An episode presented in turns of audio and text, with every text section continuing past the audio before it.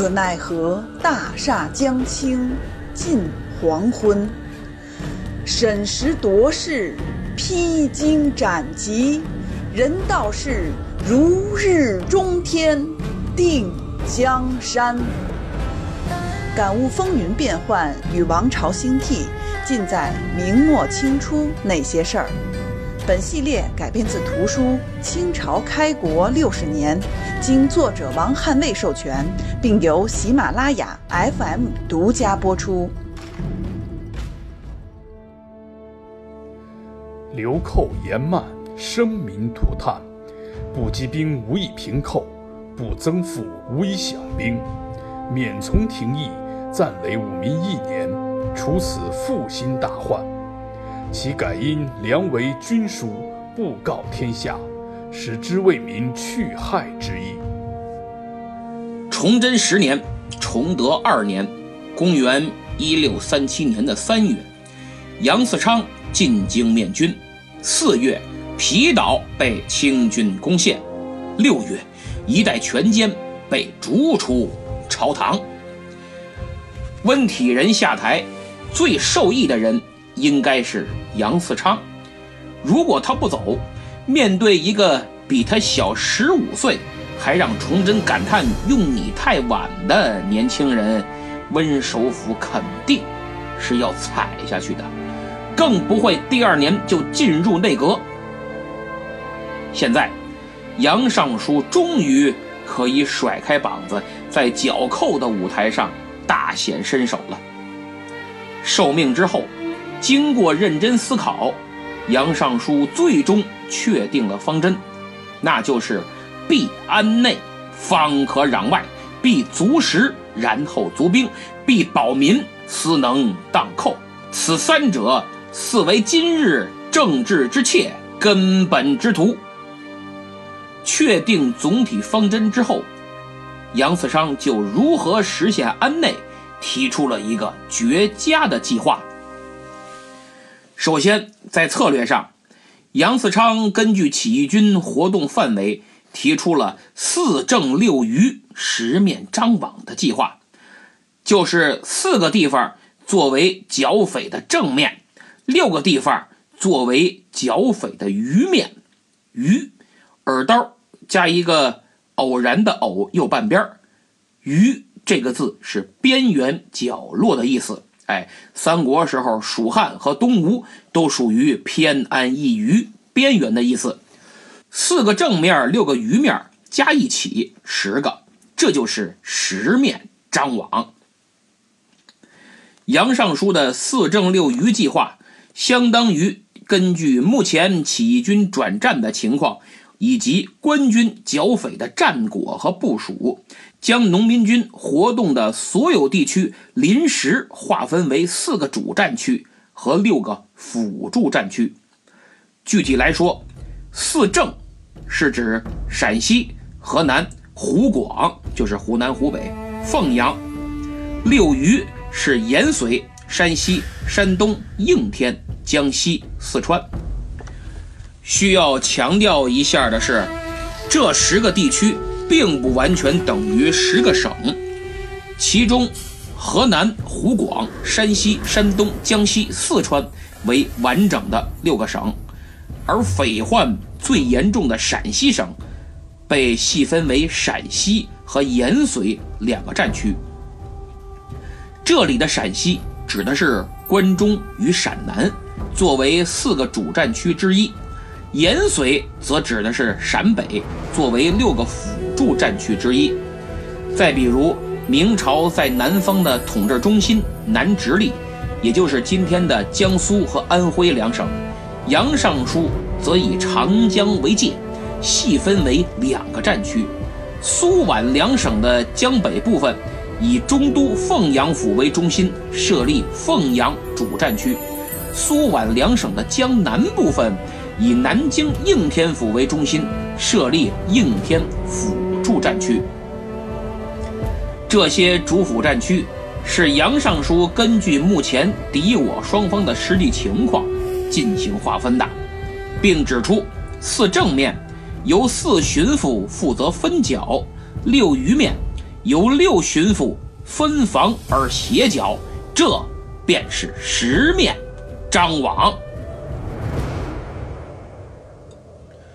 为了统一协调、快速反应、灵活应对，杨尚书建议这十面网十巡抚分别由总督、总理二臣指挥。之前我不是讲过吗？洪承畴总督五省军务，卢象升总理五省军务，一个主管西北，一个主管东南。杨嗣昌。要充分发挥总督和总理的协调指挥职能，随贼所向，专任绞杀。如起义军在陕西，则陕西、四川、湖广、河南、延绥、山西六巡抚张六网，而总理入关同总督会剿；如起义军在河南，则河南、湖广、凤阳、应天、山西、山东六巡抚张网。而总督出关与总理会剿，由此，不管起义军在哪儿，总理、总督都会带领手下多个就近的巡抚相互协同会剿，犹如一张张大网扑向起义军。这样一来，职责清晰，职权明确，层级合理，协同行动，避免扯皮呀。而且杨嗣昌的十面张网对于当时的农民起义来说非常行之有效。农民起义军多实行流动作战，兵科给事中张少岩曾指出：“贼之得势在流，而贼之失势在止；贼之长计在分，而贼之穷计在合；贼之乘时在夏秋。”而贼之失时在冬春，这很好理解，就是农民军的优势在于流动和分散。夏秋之际活动最为频繁，冬春两季消停不少。杨嗣昌制定的十面张网计划，正好针对以上这些特点，在农民起义军活动较为频繁地区分别遏制，从而将其分股歼灭。所以杨尚书说：“如果如此实行，则会剿之事可行矣。”确定十面张网计划之后啊，杨嗣昌指出，为了计划顺利实施，应该增兵十二万，分给总督三万，总理三万，然后凤阳、陕西二巡抚各一万。湖广、河南二巡抚各一万五千，哎，等等的，呃，咱就不具体说了，反正是按照实际情况综合考虑，确定四个主战区和六个辅助战区增兵的数额。这些士兵可不能混啊，要实实在在勤于练习。作为十面张网的载体，更是剿匪的精锐主力啊。既然要求高了，兵也增了，饷银必然也要增，待遇得上去呀。古人就知道不能老画大饼讲奉献，给多少钱干多少事儿。因此，杨嗣昌提出应增饷二百八十万两。这二百八十万两饷银，可不是杨尚书一拍脑袋或者粗略估算的。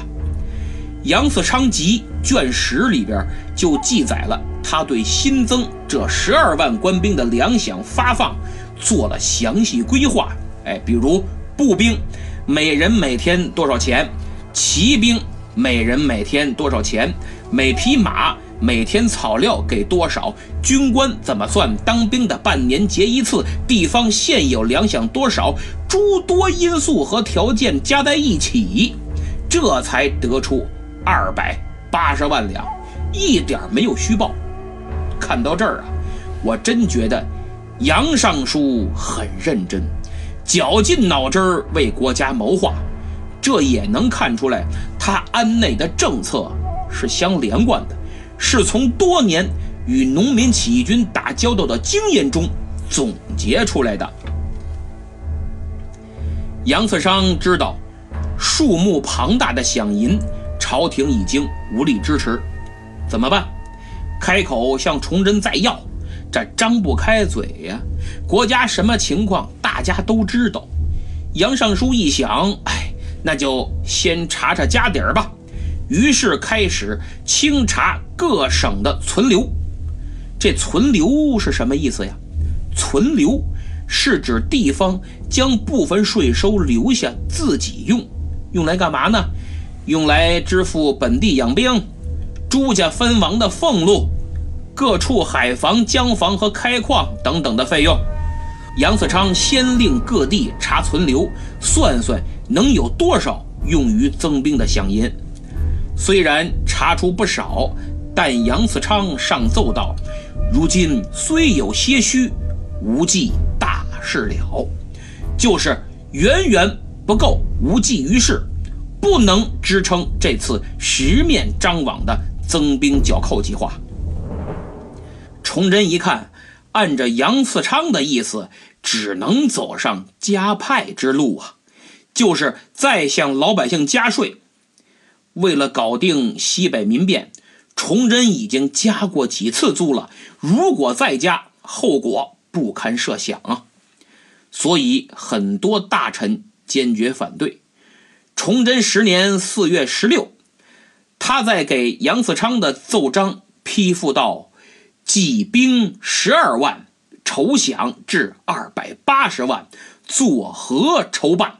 还着从长赎商。速奏，就是这么多钱，哪儿来呀？还要从长计议，赶紧想想成熟的办法，速速回奏。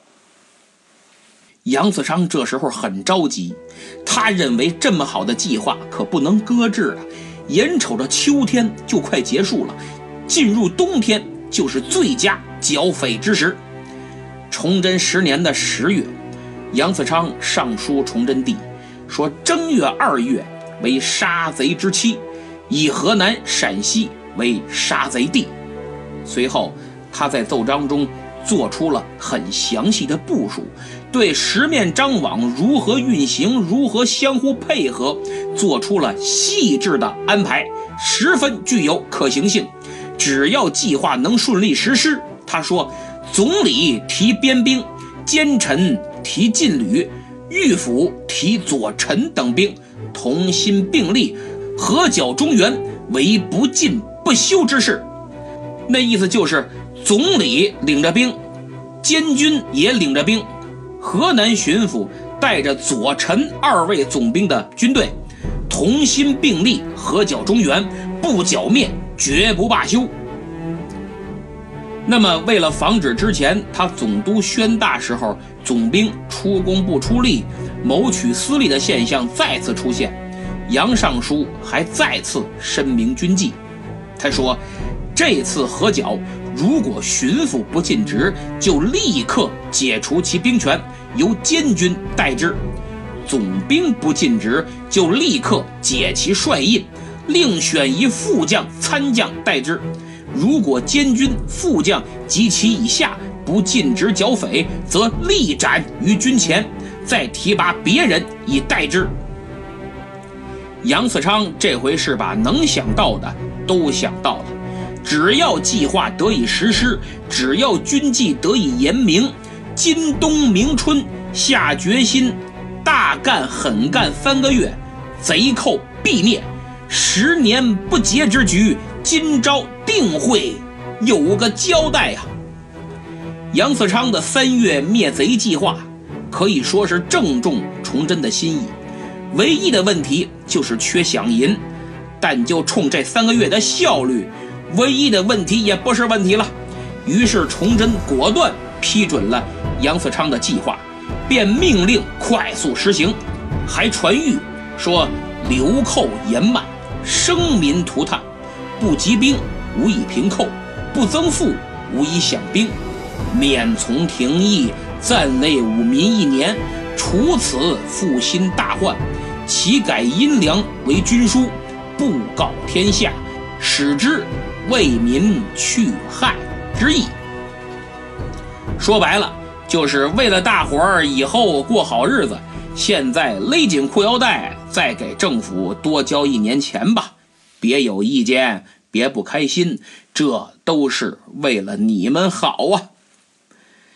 得到崇祯的支持，杨嗣昌出台了四项筹饷之策，分别是军书、义地、势力。呃，义地，哎，听着有点乱，我挨着个说说啊，什么意思呢？简单的来说，先说这军书，军书就是根据你家有多少地，在原来额定交粮的数目上再多交。当然，遭灾的田地不交钱粮。如此一来，把多交的粮食折合成银钱，杨尚书都算出来了，每年可得。一百九十二万九千多两，这就是向民众加派的缴饷。义地，这个义是水满则溢的溢，意思就是多出来的。地就是土地，顾名思义，义地就是清账全国土地后多出原来额定数目的田地，照样补缴税款。杨尚书也算出来了，每年可得银四十万六千多两。第三项事例，事事情的事，例子的例，这事例什么意思呢？就是富户交钱买国子监的学历，算你肄业。哎，这样就满足了很多商人、富人有钱没学历的尴尬。这笔数目，杨尚书没说。但是经多方考证，每年得银也要数十万两。最后一项措施叫义地，听着跟刚才那义地一样啊。此义地非彼义地，这个义是驿站的驿，这个地是邮地的地，哎，等于就还是裁撤那些邮递驿站，能得差不多二十万以充饷银。这么一算呀。加派缴饷一百九十二万九千，异地再得四十万六千，这已经二百三十二万多了。再加剩下那两项，都是数十万之多，肯定超过了原计划的二百八十万呢。这样就行了？不行，大家一定要注意，这是理论上的，是理论层面的，实际。并非如此，比如有些老百姓就是不交，交不上来，联合起来大面积逃亡，即使不逃，就没钱，只能拖欠。这在当时可不在少数啊！你就算收上来了，运往前线，路上丢了、被抢了等等各种理由，都使得这个缴饷实际收入与杨嗣昌计划的收入啊。大不相同，大打折扣。更何况，从中央到地方政府都缺钱，很多时候会遇到燃眉之急，所以挪用缴饷救急的事儿也屡有发生。连边防军队发不出工资，都用缴饷来垫付。现在我们来总结一下杨嗣昌增饷这件事儿，他本意呀是不想从百姓身上出。但国家没钱，不得已而行加派之事。虽行加派，预算也能达到目的，但怎奈国力空虚，四处挪用，致使加派之饷并未全用于正途。如此一来，杨尚书的计划也便不能按预期去实施，效果也大打折扣。刚才我说了。崇祯上谕是以一年为期，哎，暂累五民一年。结果由于以上种种原因，到了崇祯十二年、十三年，明王朝仍旧在征收缴饷。由此可知，所征缴饷啊，远远不够剿灭起义军之费用。崇祯当初的承诺也成了空谈，一直在持续征收。那么这是后话，咱们为了连贯性说的多了一点儿。翻回头，咱们接着说说杨尚书制定了剿匪增兵和增饷的计划。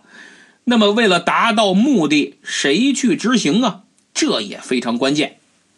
杨嗣昌认为，尽此事关系中原治乱非小，所当尽破情面，并举真才以资实用者，就是不能碍于情面和裙带关系，不是开玩笑，一定要举荐可用之才。他认为，应天、凤阳、江西、湖广、山东、山西、陕西、延绥、四川。已经都有巡抚了，叫具有巡抚。目前来看，不用换人，关键是总督、总理这二人是十面张网的关键。只要他俩指挥得当，手下巡抚依令执行就没问题。现在总督是洪承畴，战功卓越，很合适，不用动。那总理呢？原来是卢象升。本来他干的挺好，结果崇祯九年的六月，大清南下攻打大明，崇祯急召卢象升入卫京师，后来提拔为兵部左侍郎、总督宣府、大同山西军事。接替卢象升总理五省军务的是时任兵部右侍郎的王家珍，这个咱们前面提过了。杨尚书觉得这王家珍不行，是个庸才。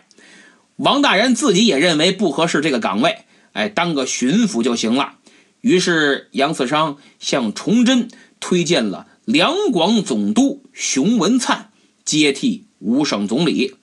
他说：“臣思总理一官，与总督专任绞杀，须得饶有胆志、临机应变之才，非兼任两广总督熊文灿不可。”这是《杨嗣昌集》卷十里边的记载。那么熊文灿何许人也？为什么如此受杨嗣昌的赏识呢？现在咱们来介绍一下。熊文灿，贵州永宁卫人，今天的四川省泸州市叙永县人，万历三十五年的进士，累官至礼部主事，又做过郎中。还出使过琉球，先后升为山东左参政、山西按察使、山东右布政使，哎，履历挺丰富，还出过国，见过世面。崇祯元年（公元1628年），熊文灿任福建布政使，后任右迁都御史，巡抚福建。巡抚福建期间，在对付海盗的问题上。展现了他的能力，他对地方武装集团实施招抚策略，最有名的就是招抚了郑芝龙，哎，就是郑成功他爸，然后依靠招抚的地方武装力量，一举荡平了为患多年的海上巨盗，海上匪患的灭绝，使福建沿海百姓啊安居乐业，受益匪浅。熊文灿呢？也得到了济功，升了官儿。期间，他还萌生过收复台湾的念头，后因调离福建而未能实现。崇祯五年的二月，朝廷提升熊文灿为兵部右侍郎兼右迁都御史，总督两广军务兼巡抚广东。当时，福建因为有红夷。就是西班牙、葡萄牙殖民者啊，红夷作乱，海盗刘湘趁这个机会接连进犯福建、广东的沿海城市。崇祯就批评熊文灿为什么不尽快解决这些问题。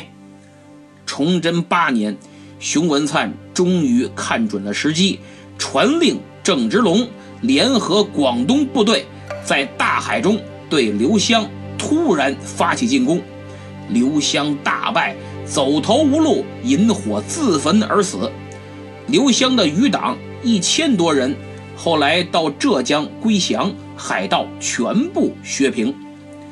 对付海盗，熊大人的确有一套，杨嗣昌非常赏识。与此同时，杨尚书的密友礼部侍郎姚明公也极力向他推荐熊文灿。为什么呢？他俩是亲家。杨嗣昌一看不错呀，有能力，关系还近，内举不必亲嘛，这才引荐给崇祯帝。但是崇祯不是很放心，因为熊文灿一直在地方当官，虽然对付海盗有一套，但不像卢象升那样在军事上一直很积极，还主动与农民军干仗。于是崇祯就遣中使。假广西采办名往真之，就是崇祯派了个亲信太监，假借到广西采购物品为名，实际要试探试探熊文灿怎么样，能否堪此重任。熊文灿一听说皇帝的亲信太监来检查指导工作，那还不赶紧安排？明史中说，既至。文灿圣有所赠仪，留饮十日，就是盛情款待呀，好吃好喝，好玩好住，连吃带拿，很是上道。一连十天，天天酒宴招待，这太监能不高兴吗？在宫里头事事小心，出来可算撒欢了。这太监虽然好处呢没少拿，但是皇帝给的任务。他也更不敢忘。临走了，在酒席宴间喝得正嗨之时，他话锋一转，谈起了农民起义。一说到这儿，没想到熊大人此时已经喝多了，非常激动，啪一拍桌子，大喝一声：“诸臣误国！如果我去，怎会让这些鼠辈闹到如此地步？”他这话说的是慷慨激昂，太监一听更是激动不已，赶紧拉着熊文灿的手说道：“熊大人真乃无双国士，杨尚书没有看错您。跟您说实话吧，我此次前来根本不是采购，而是来考察大人您的。回去我就禀报皇上，让您去平乱。就凭您这豪气和才略，除了您。”谁还能荡平这流寇啊？叫非公不足办此贼。这话一说，熊文灿心里咯噔一下子，酒都醒了一大半，怎么着？后悔了。本来刚才是吹吹牛，就像现在在饭局酒桌上，二两猫尿一下肚，你看吧，这个我也熟，那个我哥们儿啊，全能办，手眼通天。等你立马说，哎，大哥，还真有个事儿求您。呃，这个，呃，得，不是脑袋疼就是屁股疼，反正就是办不了。熊大人也是这样，一听真让自己去剿寇，熊大人就熊了，恨不得叭叭给自己撤俩嘴巴。但是没有后悔药啊，怎么办？哎，赶紧往回拽。凭借他过人的大脑和官场摸爬滚打这么多年的经验，立即提出了五难四不可。所谓五难四不可，大概就是九个条件。也就是说，只有满足了这九个条件，我才能上任。这太监也是个精明的主儿，心说话：你现在想反悔？别逗了，等我回去交差。其他的您自己跟皇上说吧。所以任凭熊大人说多少条件，这位太监只哈哈大笑。哈哈，大人您放心，这些我回去都会禀报圣上。如果皇帝都答应了，那您就别推辞了。各位想想，以崇祯的风格，只要认为你该用能用，在用你之时。你开什么条件，他都答应。比如当年平台招对袁崇焕，至于这个信任能维持多久，到期了之后会怎么样，那就另当别论了。还比如袁都师入狱处死，就这样，熊总督的一片报国之心，穿越了上千里路，来到了京城。崇祯十年的四月。被任命为兵部尚书兼右副都御史，代王家珍总理南冀、河南、山西、陕西、湖广、四川军务，并于当年十月正式来到湖广上任。现在我们回顾一下，杨嗣昌是崇祯十年的三月进京，进京就拿出了十面张网的计划，一刻没停，又拿出了增兵十二万的方案和增饷的计划。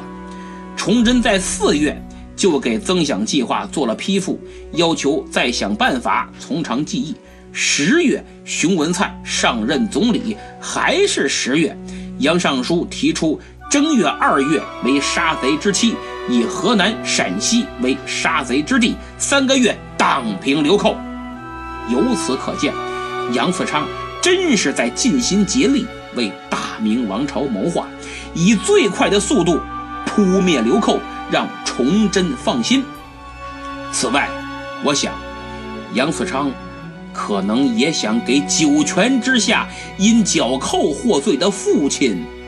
一个交代吧。现在增兵增饷开始实施了，新任总理熊文灿也上任了，杨尚书的十面张网也就开始启动了。熊文灿受命之初，便请求崇祯将左良玉所将六千人归他调遣。并招募了不少广东和西南少数民族中精于火器者一二千人做自己护军。随后，杨嗣昌安排熊文灿、左良玉率兵于河南、湖广、江北一带围剿张献忠、罗汝才、马守应等部，而洪承畴与孙传庭则在陕西围剿李自成所部。自崇祯十年秋至崇祯十二年初，杨嗣昌增兵加饷的计划，确使得官兵实力大增，明朝剿寇的军事行动逐渐占据了优势。但就在全国形势一片大好之时，没想到熊文灿一上任，就在河南、湖广一带采取了招抚的手段呀。其实讲了这么半天，大家应该知道，杨嗣昌作为这次行动的总操盘手，政策主要是以剿为主，故而增兵增饷，以求能够迅速扫平战乱。而熊文灿作为杨嗣昌亲自引荐的总理人选，十面张网计划的重要人物之一，却与剿灭的既定政策相悖。开始主辅，到底是什么原因呢？简单概括就是能力不足，心里没底。他之所以能脱颖而出，得到杨嗣昌的青睐，都是因为当年平西海盗之功，而这是因为他招降了郑芝龙作为其得力助手。很多同僚都明白他不堪此大任，所以这次他去上任的时候，许多人都认定此乃肉包子打狗，有去无回呀。他刚到任的时候，左良玉还比较客气，但过了几天，就发现这姓熊的啥本事没有，还挺熊，不懂战事，不懂指挥，还不敢打仗，对当前的战局没有多大把握。总想着招抚招抚，于是左总兵就看不上熊大人了，开始软对抗，不听指挥。左良玉先是和熊大人从广东招募的粤军不和，闹得挺厉害。熊文灿出于无奈，就让这帮人回广东了。但左总兵仍旧不肯罢休，就是不听话。熊文灿只好上奏。杨嗣昌就从边军调拨了五千人给熊文灿，这么一折腾，熊文灿发现呀，这手下将领不肯听从号令啊，这样不团结还能打仗吗？肯定不能，还剿寇呢，别斗了，只能招抚，由此就坚定了他主抚之心呐。熊文灿抵达河南之时。就有人针对招抚给他提了建议，说贼寇十分的恶劣，一直不把朝廷官军放在眼里，必大创之，乃可招安。就是先得给他们打残了，才能招安；打服了都没用，必须让他们遭受巨大的创伤。若专任招抚，是姑息，恐狼子野心，终不可保；切恐无益，终为中原一患耳。就是如果上来你就招安，那就等于姑息养奸，不多久其狼子野心。定会再生祸乱，中原将再起战事。这段记载是在《欲变纪略》卷二里的内容，但这劝告并未在熊文灿心中产生效果，因为他对当前的局势确无把握，只能从自己的以往经验出发，寻求。最安全、最稳妥、损失最小也最保守的办法。当时在他的辖区里，最大的两股农民军，分别是张献忠和刘国能。熊大人一琢磨，好吧，来就来个大的，说什么也要把你俩给招安了。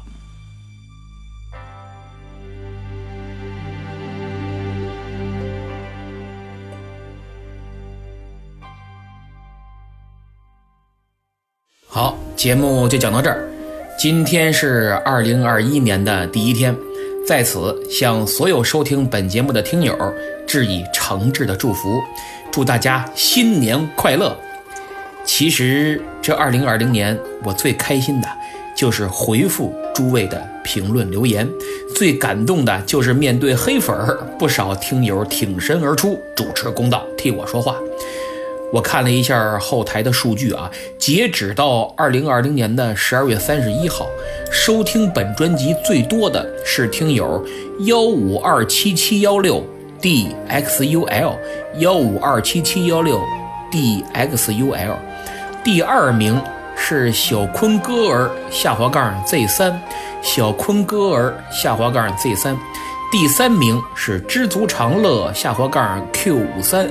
知足常乐下滑杠 Q 五三，给本专辑评论互动最多的是卡哇伊二叔，感谢你们四位，这真是我的铁粉啊！也希望其他听友能多多支持，多多分享，带动身边更多人加入到咱们的听友队伍中来，力求实现二零二一年将本专辑在喜马拉雅历史频道的排名啊进入前五十这个宏伟目标。这个目标应该是能实现的，因为现在本专辑在历史频道热播榜排名八十多，能够进入前一百已经令我很诧异了。都是各位支持抬爱，也包括黑粉，人家也是听了之后才黑的。不管怎么说，贡献了播放量不是？所以在此二零二一年的第一天，我严凯拜谢诸位，同时祝大家新年快乐，阖家幸福，万事如意，身体健康。二零二一年继续支持我。其实过去的二零二零年对我来说呀是翻天覆地的一年，因为这一年我和拉菲老师共同推出了另一个专辑，叫《无演绎不三国》。我也从原本默默无闻的小主播，成为了西马古籍唤醒人和平台独家签约历史频道月度优质主播。这是二零二零年的八月以前呀，我做梦都没想过的。一方面是因为我努力做好节目，另一方面也是更重要的，就是平台的帮助和广大听友，也就是你们的认可与支持，在此我向你们致以最诚挚的感谢。那么上期节目的沙发被喜欢历史的亮亮抢了啊，恭喜！听友名叫郁金香公爵下黄盖零 J 留言说：“严老师您好。”两个月前开始听您的节目，已经把之前您的节目听完了，节目真棒。之前在听一些南明的历史，每每听到南明昏庸和满人入关的残暴统治，都会唏嘘不已。听了您的节目，才发现好多问题都可以追溯到明末。前一阵子去沈阳出差，顺路转了沈阳故宫，可以想象当年满清是何等的落后，但就是这样的原始野蛮击败了泱泱华夏，可见大明真正亡于自身。满清不过是摘桃子的那个人，即使没有满清。李自成有幸建立了政权，以他的阶级局限性，也难以使中华有所突破。不过又是封建统治阶层的一次洗牌而已。就算是二百年后的太平天国，刚占领小小永安就大封王爵，其入主金陵后的腐化便可以预见。阶级和制度真是决定了国家的兴衰。哎呀，这位听友说的非常对呀，也认真思考了。还亲自去了一趟，真是读万卷书，行万里路，在下佩服啊！您的评论完美印证了杜牧在《阿房宫赋》中所说的“灭六国者，六国也，非秦也；族秦者，秦也，非天下也。”所以制度才是最主要的，其他都是表象。你如果还是原来那套王朝专制，姓赵的代替了姓柴的。姓朱的赶走了姓波尔至今的，只是一个地主赶走了另一个地主，其实本质都是一样的。这个王朝兴起的怪圈是避不开的，所以只有建立民主共和的制度，才能够避开王朝兴替的怪圈。那么下一位名叫听友二幺九幺二二六九九，听友二幺九幺二二六九九，他留言说。崇祯一朝分为四个阶段，前期的东林治国是崇祯一朝最有中兴之气的时代，接下来就是温体仁，温体仁可谓深得崇祯喜爱，而温体仁的工作就是发现哪个大臣有本事就干掉，而且崇祯无一不支持。崇祯希望没党争，才用无党的温体仁。其实温体仁将明末党争推向最高潮，将大明官僚体系破坏得干干净净。再接下来就是杨嗣昌，杨嗣昌是有能力的，但与温体仁一样，打压有本事的文都卢象升啊、孙传庭啊这两个大明支柱全倒在他手里。最后崇祯自己上，就一个字：杀。大家看，这位也是个明史专家，把崇祯一朝概括的非常精准。我已经写到了卢象升战死啊，第八十回还没做完，里面我也分析了杨嗣昌和卢象升的关系，不会让大家失望的啊。今年我会加快速度，只是最近呢还不行，因为前天也就是三十号。发生了点小意外，我右手受伤了，现在很不方便，写东西只能右手一指禅，所以进度慢，还请大家多多包涵。等好了，我一定多更快更，回馈大家的厚爱。下期呢，呃，提前预告一下，我准备出个番外篇，不过是收费节目，因为喜马拉雅给我开通了单条收费好几个月了，也一直在催我，鼓励我尝试一下。说这样呢，也能看看我到底忠实的粉丝是有多少。我一直呢都没做，就是怕大家呀他不开心。后来我觉得知识产权呢，哎也应该保护，啊，只是收费的节目质量啊必须要过硬，而且呢还和这个专辑的连续性没有关系，属于补充内容，就是您不买不听一点儿没事儿啊。而且呢，也确实是可以借此机会看看我的忠实粉丝到底有多少。那么按规定收费，最低是一块九毛九，最高是二百。如果想购买收听，您可以接受的价位是多少呢？欢迎留言跟我说一说啊，我好从中吸取。那么今天是元旦，新的一年还没买会员或者会员到期的朋友，可以点击我的购物车图标去查看。那是喜马拉雅出品的小雅音箱，买音箱送一年会员，很划算。而且我的专辑音乐也不错，有个好音响，确实增色不少。最后呢，给大家推荐一位听友粉丝，她是做白茶的，啊，一位九零后自主创业的女孩，非常喜欢历史，送给我很多，我喝着感觉不错。我也送过几个听友，所以就在节目里啊，打算帮帮她。如果哪位对白茶感兴趣，可以添加微信幺八五幺八幺六四幺二三，幺八五幺八幺六四幺二三，发送申请时填写明末清初，就能获得咱们的专享优惠，别人没有啊。它的白茶品种齐全，各个年份都有，健康养生，还能配礼盒送亲朋好友。正好春节快到了，少不了迎来送往。这是个不错的选择，送健康嘛啊！添加微信幺八五幺八幺六四幺二三，发送申请时填写明末清初，就有咱们的专享优惠。好，今天就到这儿，咱们下期再见。